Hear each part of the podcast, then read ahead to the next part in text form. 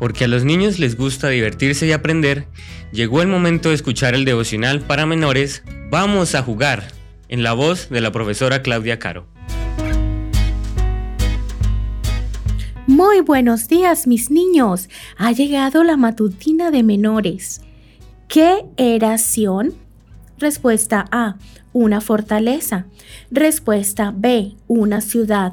Respuesta C, una fortaleza y una ciudad.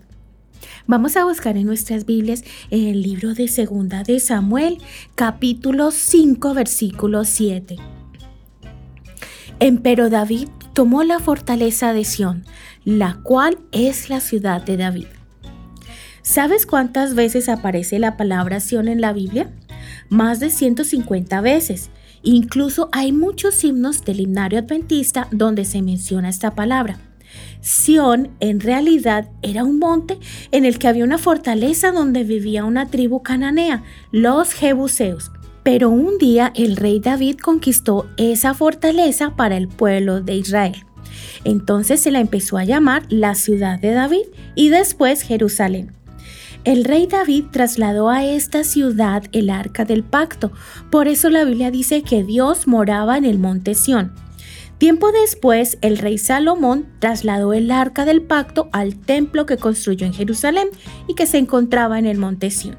Como ves, el monte Sión era muy importante para el pueblo de Israel porque en él se encontraba el arca del pacto y el templo de Jerusalén. Por lo tanto, Dios estaba con ellos.